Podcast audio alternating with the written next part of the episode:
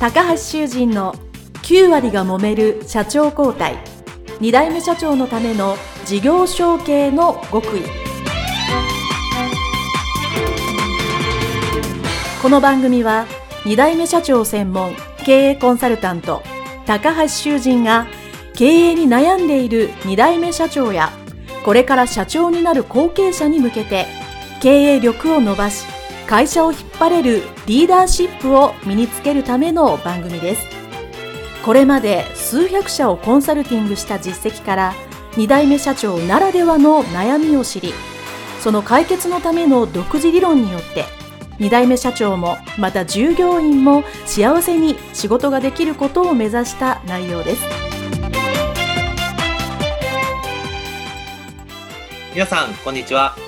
事業承継コンサルタントの高橋修司です。本日は伊藤府県株式会社代表取締役伊藤由美子社長の、えー、まあ、リモートでのインタビューということで、えー、伊藤様どうぞ今日はよろしくお願いします。はい、よろしくお願いいたします。はい。で、えー、私と、えっ、ー、と、伊藤社長のですね、えー、ご縁はですね、あの、まあ、ある経営塾で、まあ、一緒に、えー、させていただいて、えー、まあ、いろんなお話をして、なんか、すごく、あの、エネルギッシュな方だなと思って、あの、お会いしたいなと思っててですね、本当はオフィスまで行こうと思ってたんですけども、あの、会社が豊橋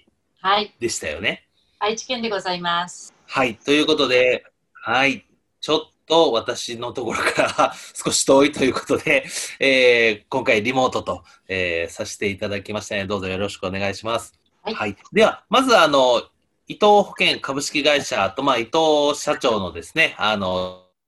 自己紹介をお願いしたいと思います。はい。どうぞ。はいえー、皆さん、こんにちは。伊藤保険のですね、伊藤由美子と申します。どうぞよろしくお願いいたします。えー、私はですね、4つ顔がございまして、あの一つはですね、伊藤保険株式会社の代表取締役ということで、今ですね、実際この保険業界に入っては20年目、社長業は15年目でございます。これがまず1個の顔ですね。で、はい、この保険の方は、え今、保険、えー、代理店ですけども、20社ぐらいの生命保険だったり、損害保険だったりの保険会社、保険の代理店として保険のメーカーをね、たくさん扱っているという、あの、乗り合い代理店という、えー、形態をね、はい、取っております。これが一つ。で、もう一つはですね、実はあの、伊藤保険とは違うところで、えー、ちょっとこうおしゃべりの仕事もしております。で、このおしゃべりの仕事ですね、FM 豊橋、今ね、えー、ヤシノミヤ FM っていうんですけども、ここでラジオのパーソナリティを毎週水曜日にやっているよっていう、そんな顔もあったりですとか、あとファイナンシャルプランナーとしてですね、あちらこちらの新聞ですとか、フリーペーパーにあのお金のね、コラムを書かせていただいているという顔があります。あともう一つ最後の顔はですね、私もあの、お母さんでございまして、えー、今、えー、令和2年ですけども、中3と中2と小5の3人のね、男の子の野球少年のお母さんということで、4つの顔で、今一生懸命、えー、人生楽しみながら頑張っております。はい。さあ、ということで、私自身はね、はい、えー、伊藤さんとして、今、言ってるんですが、本名はちょっと違いますということで、結婚なんかもしておりますそんなことでよろしくお願いいたします。はい。はい、ありがとうございます。あの、はい、お聞きいただいた通り、あの、FM でプロで話されている方にインタビューするということで、あの、少々、あの、私緊張しておりまして、私もあの、インタビューも、あの、これ50人ぐらいの社長にお会いしてるので、まあ、あの、慣れてきてはいるんですけど、えー、プロの方を前に、あの、今日は粗相のないようにしたいと思っております。はい、お願いいたします。まあ、それでこの伊藤保険株式、はい、お願いします。伊藤保険株式会社は、えっと、創業何年ぐらい今年になるでしょうか？えっ、とね、今年、この令和2年に皆さんにお聞きいただいてますけども、ちょうどね、40周年です。はい。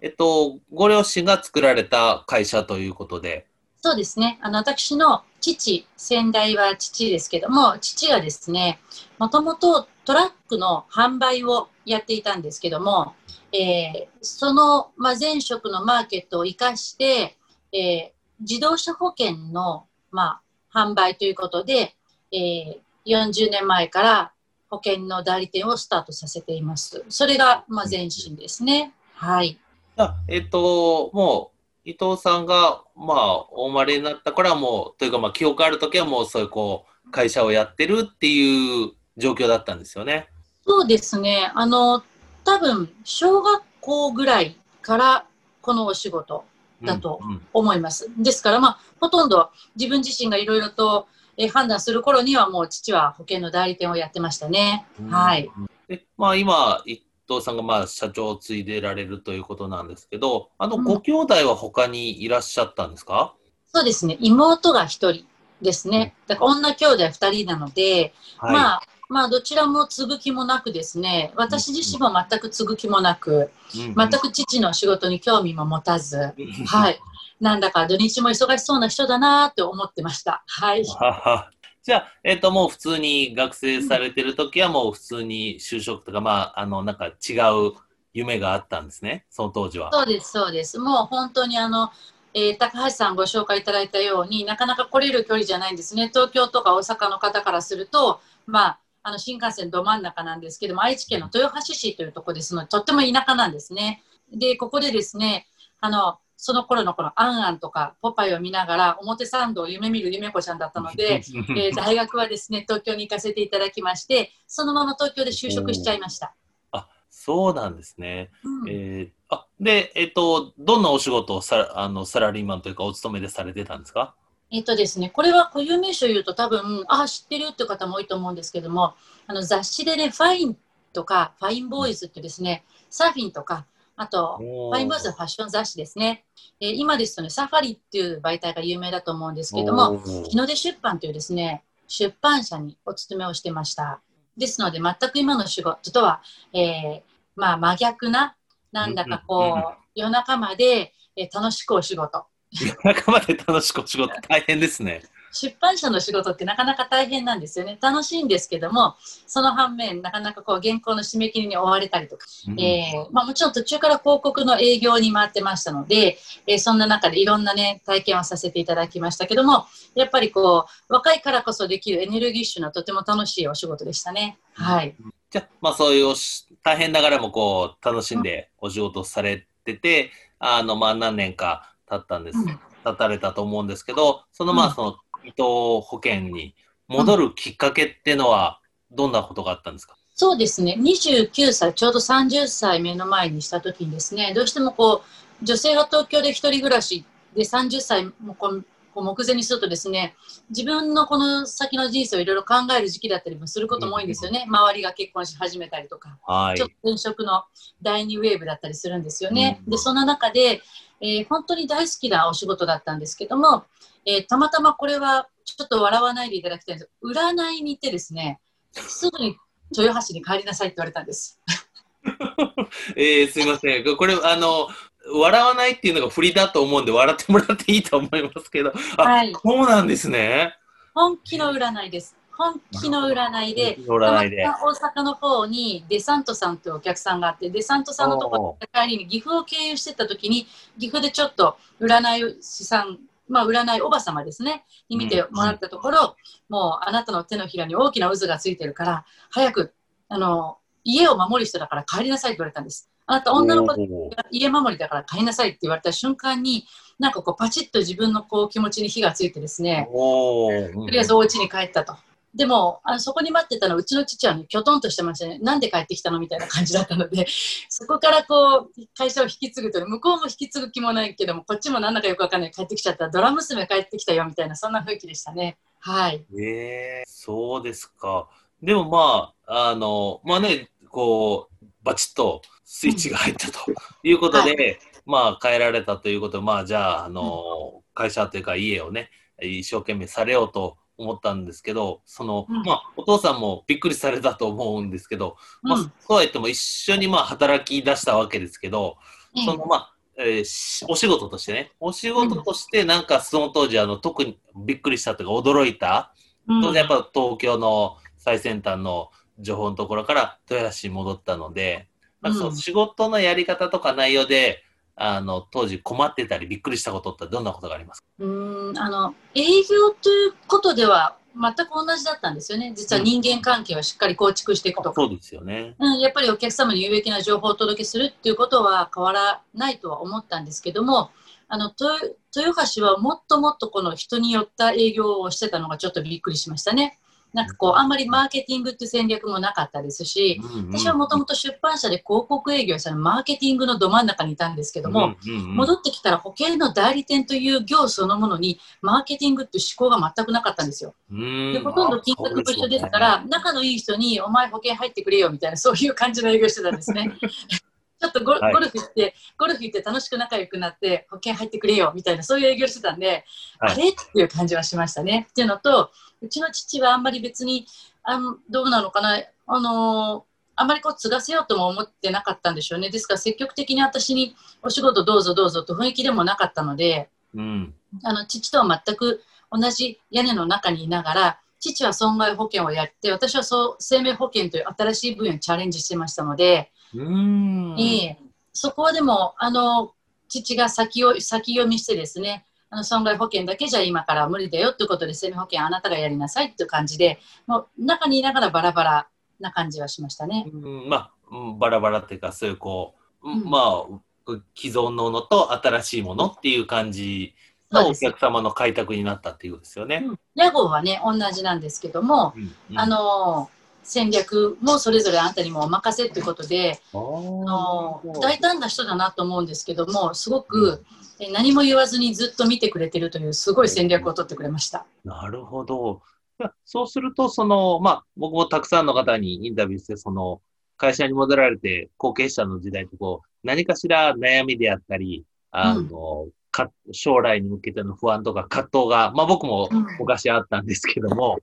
そういうのっていうのは実はあんまり困ってたっていうことはあんまりなかったですか？うん、なんか葛藤というよりもこの業界の面白さ、ちょっとこう、普通じゃない業界だったので、すごく新鮮に見えて、あと3年間本当に自由に勉強させてくれたんですね。普通社長さんだったら3年間、あの、やれるかどうかもわからない子に対してですね、時間とお金を与えるってなかなかないと思うんです。はい、はい。ここはやっぱり親子ならではだと思うんですけども、ね、あの、あなたにはあなたのやり方があるからってことで、今までの保険業界にとらわれない私のやり方を見てですね、一、うん、回だけちょっと苦言を言いましたけどね、あの、保険の相談を、えー、しませんかというよりも保険の証券診断しませんかと広告を打ってみたんですよ。うんうん、20年前に、はい、でも保険屋さんで広告を打つっていうのは見たことはなかったわけです、父とすると、うん、本当にそんな広告を打ってくるのかと、はい、い。うことでやっぱり最初何ヶ月も来なかったので、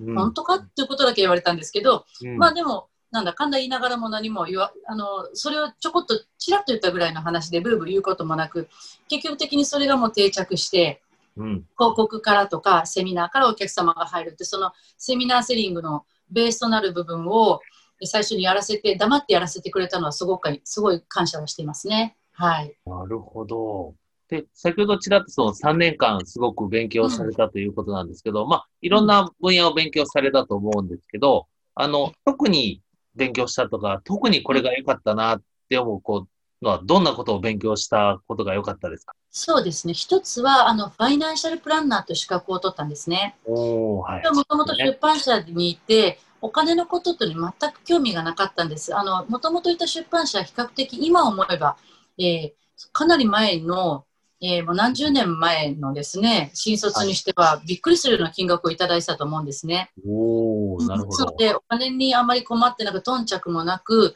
あの、父がやっているお仕事としては保険なんですけど、保険証券とか、そういうものも捨てちゃうぐらいアバウトな人間だったんですよ、自分自身が。うん、ですから、社会保障のこととかも全く知らなかったので、うん、あの保険のお仕事するようになってから、日本のこう年金の制度とか、うん、えー、社会保障の制度っていうのを勉強したときに、本当に目から鱗が落ちました。うんうんうん、なんで私こんなこと30年間知らなかったことだろうってことばっかりだったので、はい、はい、だから勉強をね、させていただいたっていうのが良かったですね。そうですね。まあ、社会のね、そういうお金の流れとか仕組みとか、うん、やっぱね、知らないとやっぱり経営者になれないですよね。そうなんですよ、うん、そこがすごく良かったなっていうのと、あとはまあ3年間で人脈人脈作りですね。うん、私は青年会議所というところに入らせていただいたんですけども、まあ、そこの基盤も、えー、作れたっていうのも良かったかなと思いますね。はい。はい、ありがとうございますね。えっと、まあ、その社長が引き継ぐまでのその後継者時代って何年ぐらいトータルされてたんですか？そうですね。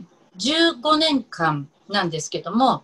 あの、長いですね。そうですね。えっと、私自身が30歳からスタートして、で、えっと、実は5年後には社長になってたんですね。名ばかりの。はい。名ばかりの社長になりました。うん、というのも、会社名を変えたんですね。それは、あの、世の中の流れに乗ろうということで、一つのメーカーの保険会社しかやってなかったところを一気にたくさんやりたいって私がですね言ったところそれもその当時ではほほぼできないことだったんですね。